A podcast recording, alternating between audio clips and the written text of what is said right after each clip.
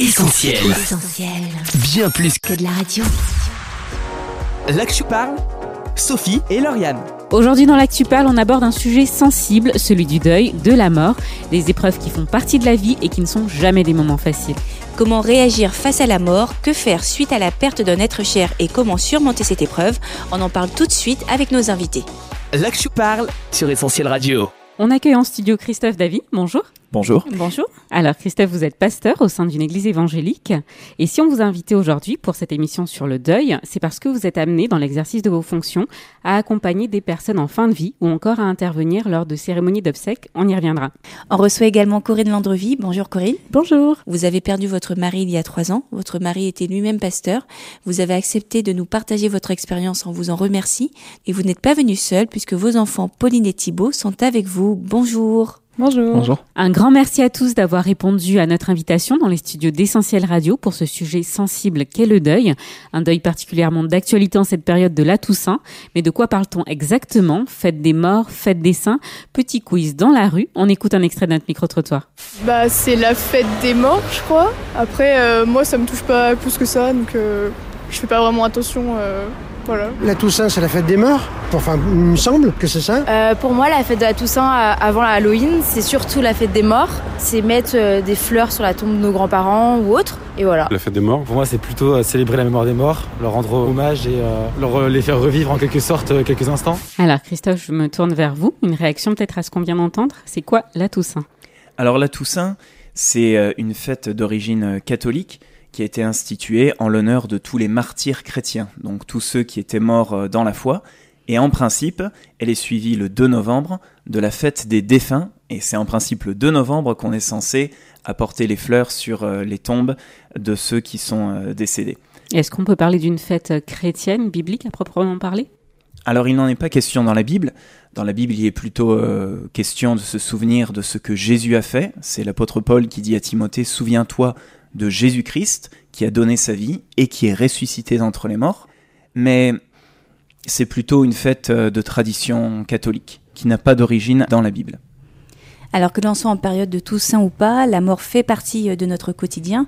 Ici et là, elle emporte des milliers de personnes chaque jour. Alors pour autant, est-ce qu'on peut dire que la mort est un tabou? On écoute quelques réactions avant de vous entendre. Absolument pas. La mort, ça fait partie de la vie. C'est quelque chose de tout à fait naturel. Et il faut savoir oser en parler, justement. Parce que si on ne sait pas en parler, on aura du mal à l'affronter. Donc, à mon avis, il est préférable de savoir en parler avant, de partager, pour mieux l'affronter. Euh, non, pas du tout.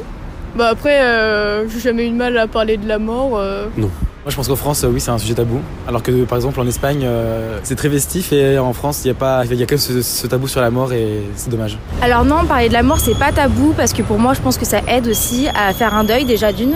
Et puis euh, rien n'est tabou dans la mort parce que c'est une personne peut-être qu'on a aimée et qui est partie dans un monde meilleur. Alors, euh, apparemment, d'après les réponses qu'on a, c'est pas si tabou que ça. Corinne Landrevie, Pauline Thibault, est-ce que vous rejoignez ce qui vient d'être dit? C'est pas si tabou. Effectivement, je crois que c'est bien de pouvoir évoquer euh, ce terme de la mort. J'ai entendu parler d'un passage euh, vers autre chose. Et euh, ça, je pense que moi, en tant que chrétienne, effectivement, c'est important. Savoir que après la mort, il y a autre chose. C'est simplement un passage et une autre vie, cette vie éternelle. Et ça laisse aussi la possibilité d'une espérance qui, pour moi, est très importante. Et euh, Pauline Thibault, est-ce que selon votre expérience, parler de la mort, c'était un sujet tabou avec vos amis éventuellement ou votre entourage? Pas un sujet tabou. euh, Peut-être que quand on est jeune, on n'y pense pas forcément. Les expériences de la vie font qu'on y réfléchit davantage, on y est confronté. Donc non, je pense pas que ce soit un sujet tabou. Au contraire, c'est euh, un sujet central et je pense que c'est nécessaire de s'y intéresser, de se faire sa pensée et de trouver des réponses par rapport à ça. Ouais, moi, je pense que c'est pas tabou, mais ça reste un sujet euh, très sensible. Dans le sens où c'est vrai que nous, comme on est jeunes, euh, les gens, ça les met vite mal à l'aise, moi, de ce que j'ai remarqué. Donc, c'est pas un sujet tabou, mais d'en parler, ça dérange quand même un peu. Les gens savent pas trop comment réagir quand on parle de la mort. Et euh, voilà, si je peux résumer. Alors Christophe, je me tourne vers vous. La mort fait partie des sujets que vous abordez régulièrement en tant que pasteur. Quelles sont les réactions des gens en général? Lorsqu'ils sont confrontés à leur propre mort, leurs réactions sont souvent assez différentes de ceux qu'ils pensaient que serait leur réaction. Souvent, lorsqu'on est confronté à la mort, on est peut-être plus humble, plus attentif, plus à l'écoute euh, des autres. Je pense euh, à des personnes qui sont dans les hôpitaux. Mais quand on est confronté à sa propre mort, on a vu beaucoup de personnes qui se mettaient soit à, paniquer, soit à chercher un sens, soit à réfléchir sur leur propre éternité, soit à réfléchir sur euh, toute leur vie passée et à toute la vanité de ce qu'ils avaient fait. Donc ça va être très différent de ce qu'ils avaient pu penser euh, auparavant, ça va être euh, souvent différent de ce qu'ils avaient essayé de prévoir. Alors Pauline, vous l'avez dit tout à l'heure, si la mort n'est pas un sujet tabou, mais en tout cas sensible, qui peut éveiller euh, certaines peurs, hein, je rejoins un peu ce que vous dites Christophe, c'est en tout cas ce qu'on a voulu vérifier dans notre micro-trottoir, a-t-on peur de mourir? On écoute. Alors vraiment pas.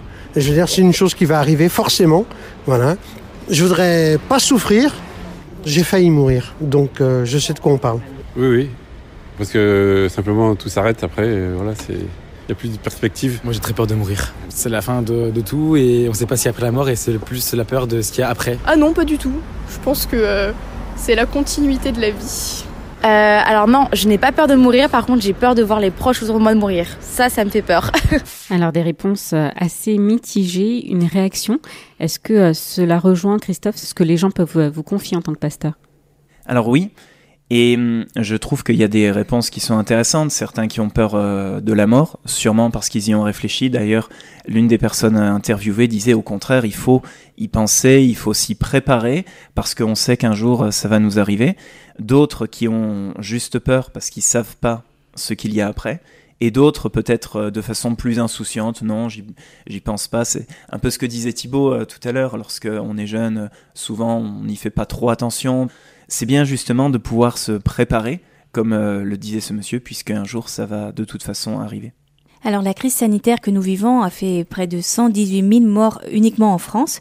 Est-ce que cette pandémie, selon vous, a changé quelque peu la donne dans ce rapport à la mort? Est-ce que vous avez eu ce retour par rapport à votre expérience sur le terrain? Eh bien, je sais que suite à la pandémie, il y a eu beaucoup de personnes qui sont venues commander des Bibles il voulait lire la Bible, sûrement pour découvrir ce qu'il y avait après, ou pour euh, donner un sens à tout cela. On pourrait penser que, à cause de la pandémie, à cause de toutes ces morts, et beaucoup ont pu se dire, mais comment est-ce que Dieu peut permettre des choses pareilles? Plutôt que d'éloigner encore davantage les gens de Dieu, ça les a poussés au contraire à le rechercher davantage. Christophe, vous êtes amené à visiter, accompagner des personnes dans leurs derniers jours. Que leur dites-vous dans ces moments? Est-ce que la peur de la mort, alors il en a été question déjà tout à l'heure, mais est-ce qu'elle n'est pas plus palpable lorsqu'on y est confronté? Eh bien en fait ça dépend. Lorsque ce sont des personnes qui euh, ont vécu toute leur vie sans Dieu, alors là souvent on voit une grande peur de, de la mort. Je pense à un passage dans la Bible, celui où Jésus lui-même est en train de mourir et il y a à ses côtés deux personnes qui sont en train de mourir, elles aussi qui ont été crucifiées. Et l'une d'entre elles se tourne vers Jésus au dernier moment. Et cette personne reçoit de la part de Jésus l'assurance de son salut et de sa vie dans l'au-delà. Et c'est quelque chose auquel on est confronté, des personnes qui parfois sur euh, leur lit de mort, dans leurs derniers instants, ont l'occasion de faire la paix avec Dieu. Je me souviens d'une personne qui était en train de, de mourir d'un cancer alors qu'elle était euh, très jeune. Et pourtant, on avait à plusieurs reprises prié pour elle et Dieu avait fait des miracles, il l'avait euh, secouru, mais jamais elle n'avait pris le temps de pouvoir se tourner vers Dieu pour régler sa vie.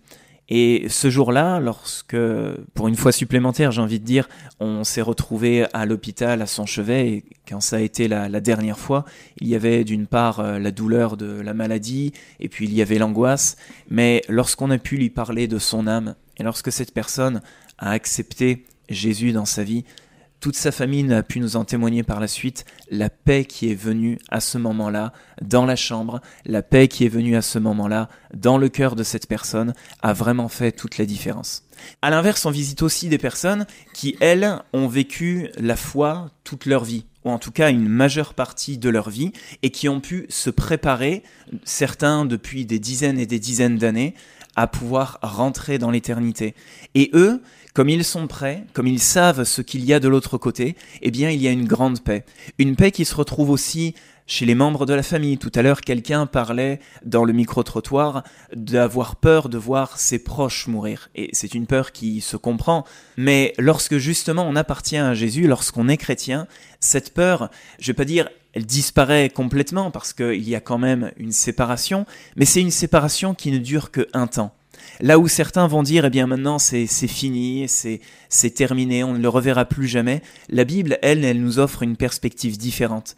Elle nous offre la promesse de se revoir plus tard dans l'au-delà. Je pense à un passage de la Bible où Jésus, au moment de mourir, quelques heures avant, parle à ses disciples en leur disant ⁇ Je m'en vais, mais je reviendrai. Je viendrai moi-même vous chercher. Je vous préparerai une place dans le ciel, et quand ce sera prêt, eh bien moi-même je viendrai vous chercher. Et c'est intéressant parce que lorsqu'on a cette perspective de la foi chrétienne, eh bien on ne meurt pas juste parce que le cœur cesse de battre ou le, le corps cesse de fonctionner, mais parce que c'est Jésus qui vient nous chercher, qui nous prend par la main et qui nous amène dans cette dernière demeure qu'il a préparée là-haut dans le ciel et où on pourra en plus retrouver celles et ceux qui nous ont précédés dans la foi et qui sont euh, partis dans l'éternité auprès de Jésus.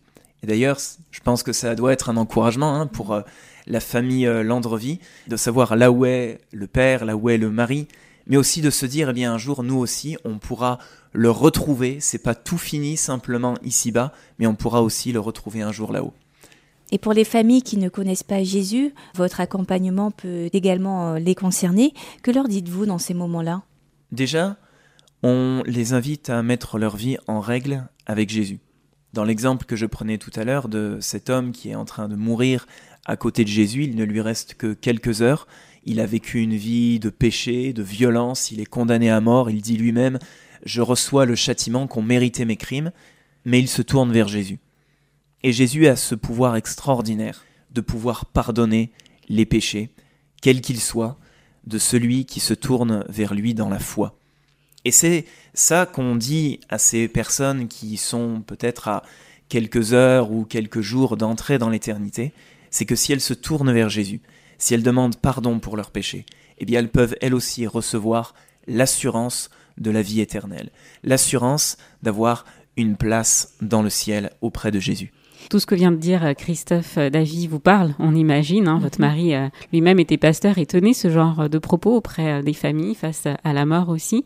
Alors, est-ce que vous pouvez nous parler de votre mari Comment s'en est-il allé? Est-ce que vous pouvez nous expliquer dans quelles circonstances ça s'est passé? Oui, tout à fait. Le 13 juillet 2018, nous fêtions nos 27 ans de mariage. Et le 14 juillet, mon mari qui aimait beaucoup faire de la rando, on était sur la région de Pau, donc voilà, la chaîne des Pyrénées qui était là. ça faisait un petit moment qu'on n'était pas parti faire de rando et le beau temps était au rendez-vous. Il me dit on va faire une rando aujourd'hui. Je dis ok, on y va ensemble. Donc on est partis tous les deux. Les enfants étaient euh, chacun de leur côté, avaient des projets euh, sur ce week-end-là. Et donc euh, nous sommes partis en randonnée et très beau temps, il était heureux. on a commencé l'ascension et puis plus on approchait du lieu de, du refuge, plus je le sentais fatigué.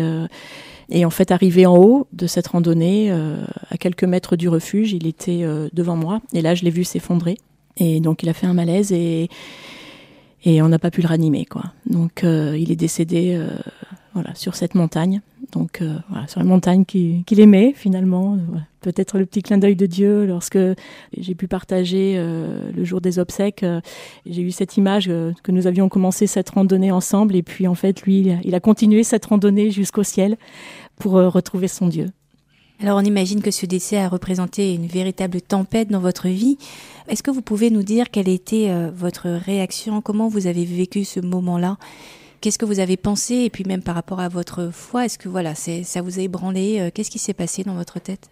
Alors c'est vrai que son départ, ça a été quelque chose de violent parce que hum, plusieurs mois auparavant, nous étions déjà passés par une première tempête où il avait été gravement malade, mais où nous avons vraiment vécu euh, le miracle de, la guérison, de la restauration, et ça a été quelque chose, euh, donc sur plusieurs mois, on a vécu des, moments déjà euh, très difficiles, mais avec au bout vraiment une belle bénédiction où Dieu a manifesté vraiment sa gloire en le guérissant.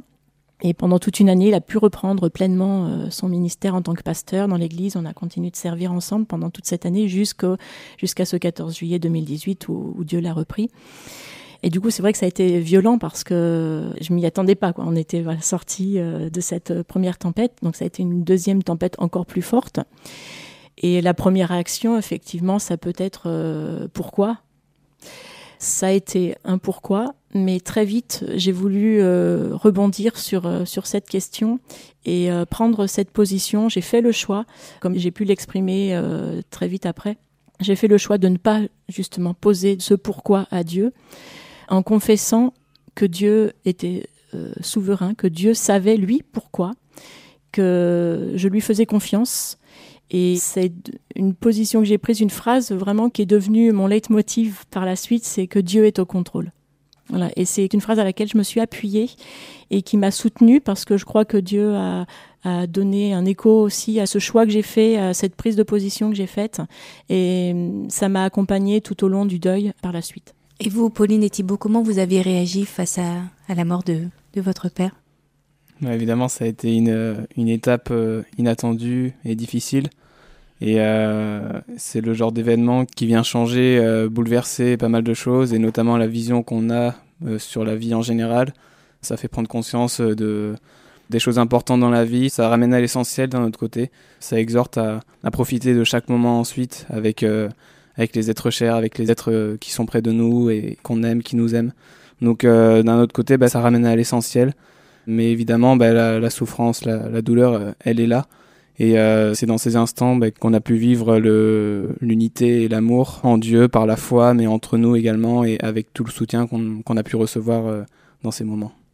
Euh, oui, du coup, ça a été euh, un choc parce que, comme on disait, c'était pas prévu entre guillemets. Moi, ça m'a vraiment fait prendre conscience que, comme disait euh, maman, c'est Dieu qui est au contrôle. On n'est même pas maître de notre propre vie en fait. C'est pas nous qui choisissons ni quand on est ni quand on meurt. Et voilà, c'est moi, ça m'a vraiment fait réaliser ça que euh, j'ai beau euh, aujourd'hui avoir 23 ans, rien me dit que demain je rejoins Dieu, rien me dit que je vais encore vivre 40 ans, 20 ans, j'en sais rien en fait. Et euh, il y a une très belle phrase que j'ai entendue qui était Planifie ta vie comme si Jésus revenait dans mille ans, mais vis-la comme s'il revenait demain. Voilà, c'est une phrase qui m'a beaucoup marqué et que je veux appliquer voilà aujourd'hui et chaque jour de ma vie. Une phrase qui fait réfléchir. Corinne Landreville, Pauline Thibault et Christophe, merci. Avant d'aller un peu plus loin avec vous, on va marquer une pause en musique. On écoute tout de suite Anxious Heart de Jeremy Camp.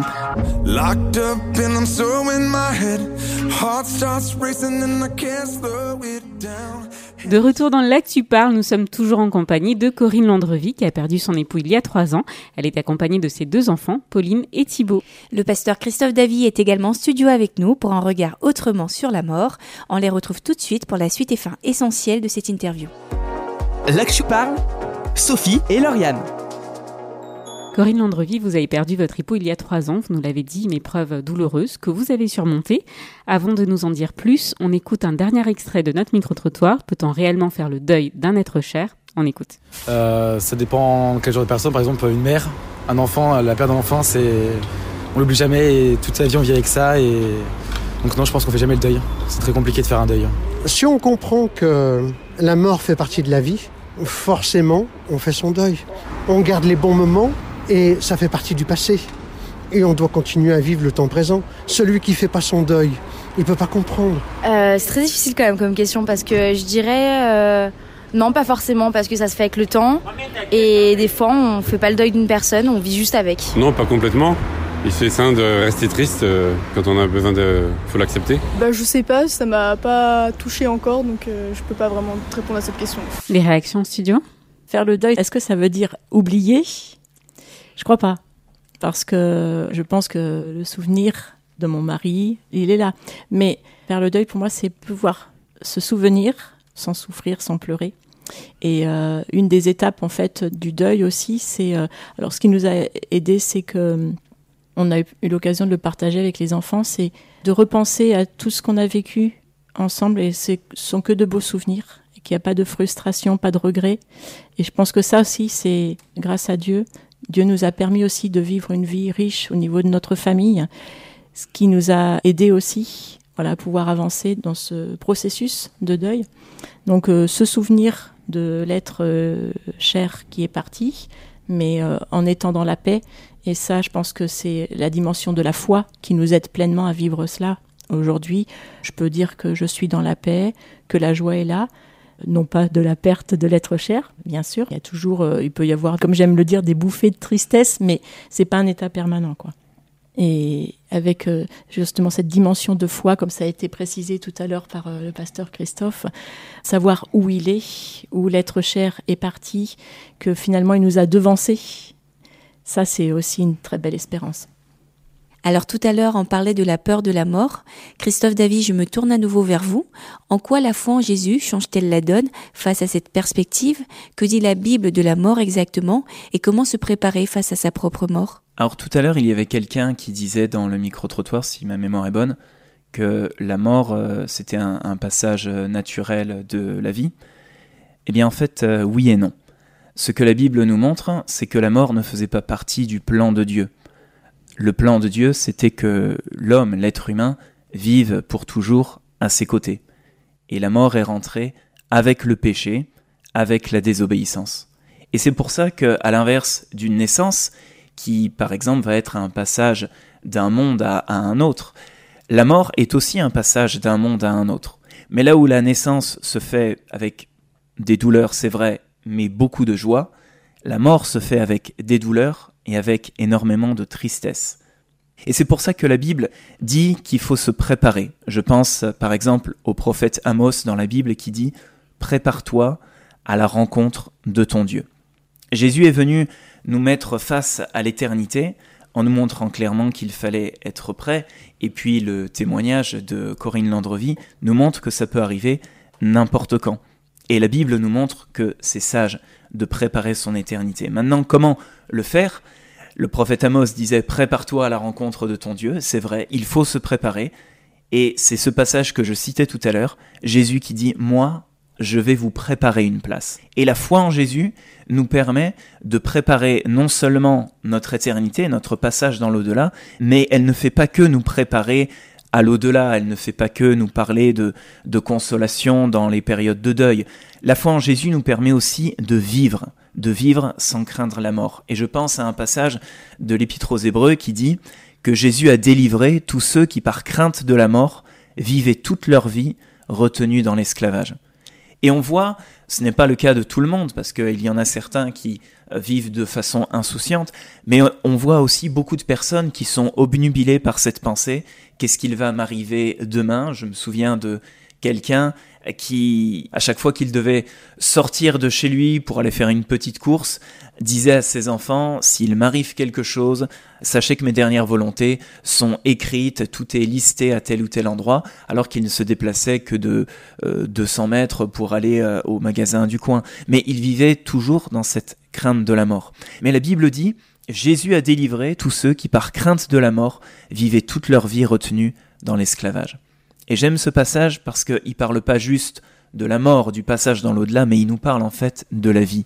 Et puisqu'on parle de la mort, je pense que c'est important de parler aussi de la vie, puisque Jésus dit qu'il veut nous donner la vie éternelle. Et cette vie, elle ne commence pas juste le jour où on entre dans l'éternité et où on vit sans jamais plus euh, mourir, où on vit pour toujours dans la présence de Dieu, mais elle commence déjà ici-bas, quand on accepte Jésus dans son cœur. Il nous donne la véritable vie, celle qui vaut la peine d'être vécue. Maintenant, c'est aussi un, choix qui nous est laissé, parce qu'on parle de la vie éternelle, mais Dieu dit clairement, j'ai mis devant toi la vie et la mort, choisis la vie afin que tu vives. Et il y a des choix que Dieu ne fera jamais à notre place, notamment celui-ci.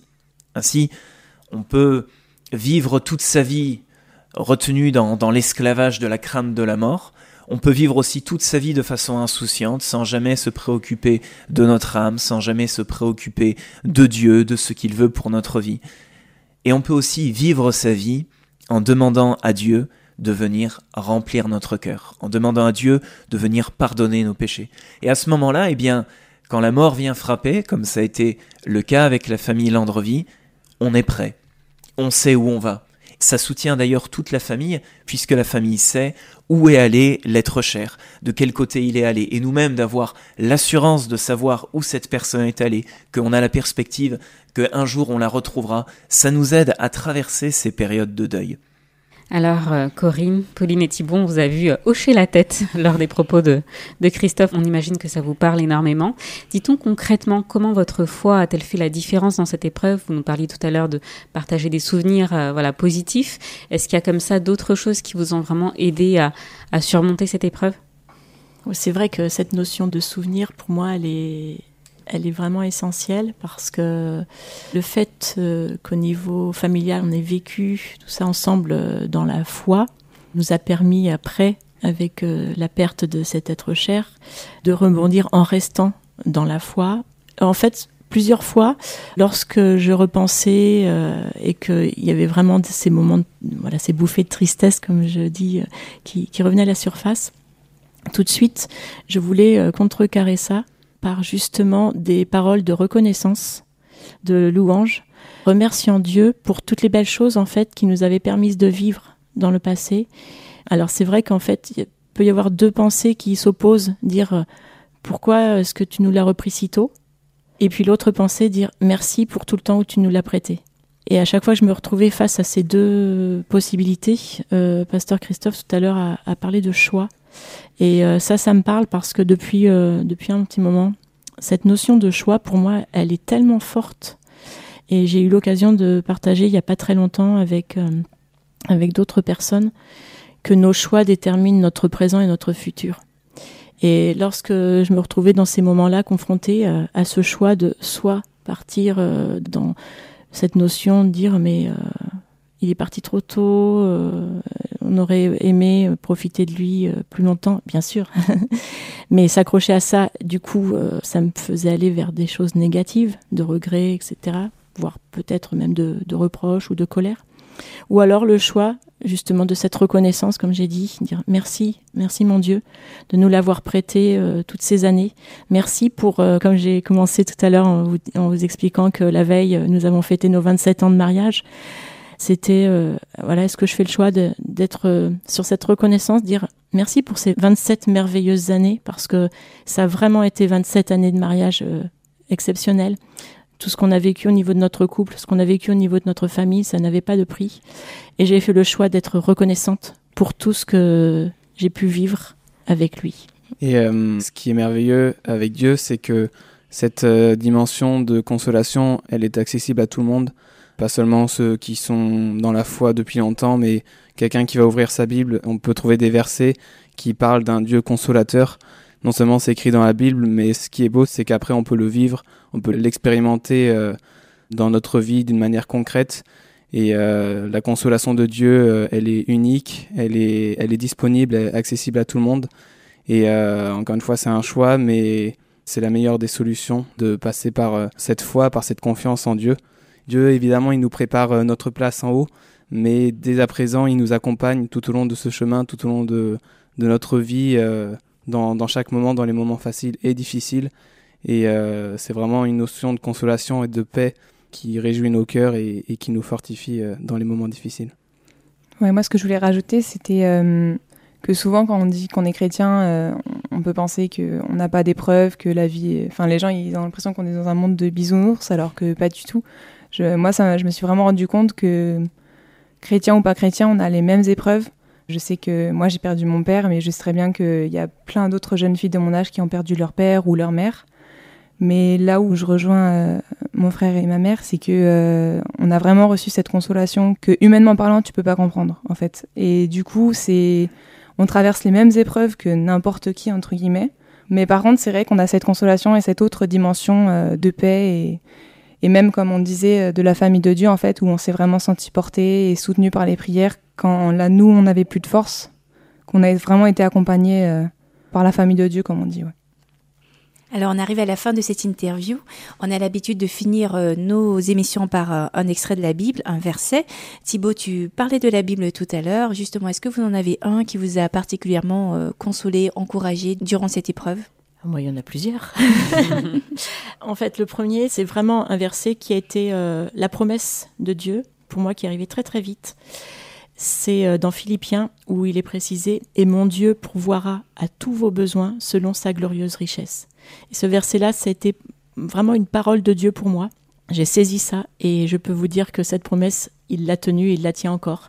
Il a tellement pris soin de nous, mais d'une façon euh, miraculeuse, que je veux vraiment citer cette parole parce que c'est une des principales promesses.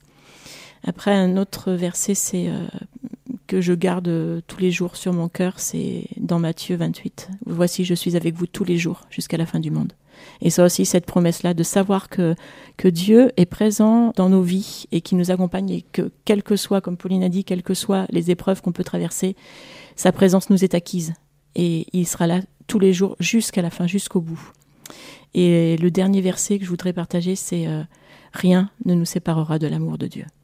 Des versets qui ont soutenu toute la famille, euh, on le comprend bien. Christophe, euh, le mot de la fin, pour finir, un verset, un dernier message pour nos auditeurs?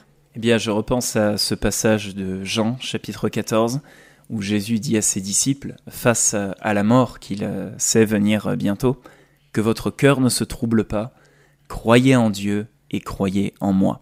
Et encore une fois, ce qui nous permet de traverser les épreuves, dont celle de la mort, qui un jour viendra pour chacun d'entre nous, c'est la foi en Jésus-Christ. Et j'aimerais dire à quelqu'un, euh, notamment peut-être cette personne du micro-trottoir, si elle nous écoute, qui disait Moi j'ai peur de la mort, eh bien j'aimerais dire à cette personne que ton cœur ne se trouble pas, mais croit en Jésus-Christ, parce que c'est lui qui donne l'assurance de la vie éternelle. Et Jésus de continuer juste quelques versets plus loin en disant Je suis le chemin, la vérité et la vie. Nul ne vient au Père que par moi. Et ça m'encourage parce que lorsque je vois que pour certains, rencontrer Dieu, venir au Père, c'est synonyme de mort, c'est synonyme de stress, c'est synonyme de est-ce que j'ai fait ce qu'il fallait dans ma vie, est-ce que j'ai fait suffisamment de bonnes actions, est-ce que je suis prêt, est-ce que ceci, est-ce que cela, eh bien, Jésus dit, moi je suis le chemin, la vérité et la vie. Et là où beaucoup sont en train de parler de mort, notamment avec cette période, la Toussaint, Halloween, toutes ces choses-là, eh bien Jésus parle de vie.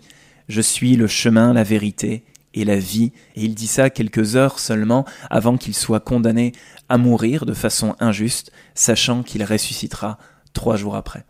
C'est sur ces paroles d'encouragement qu'on va euh, conclure notre émission. Merci Christophe.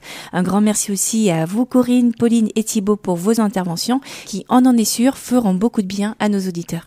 Merci. Merci, beaucoup. Au revoir. Au revoir. Au revoir. Là que je parle, Sophie et Lauriane. Il est temps pour nous de rendre l'antenne, mais avant, on vous invite à retrouver cette émission en podcast gratuitement sur essentielradio.com ou sur les plateformes de téléchargement comme Spotify ou Deezer. N'hésitez pas aussi à liker, commenter ou encore partager cette émission sur les réseaux sociaux. Ça se passe sur Facebook, Twitter ou encore Instagram. Nous, on vous dit à très vite et bonne écoute sur Essentiel Radio. Salut Salut Là que je parle sur Essentiel Radio. On retrouve, tous nos programmes sur essentielradio.com.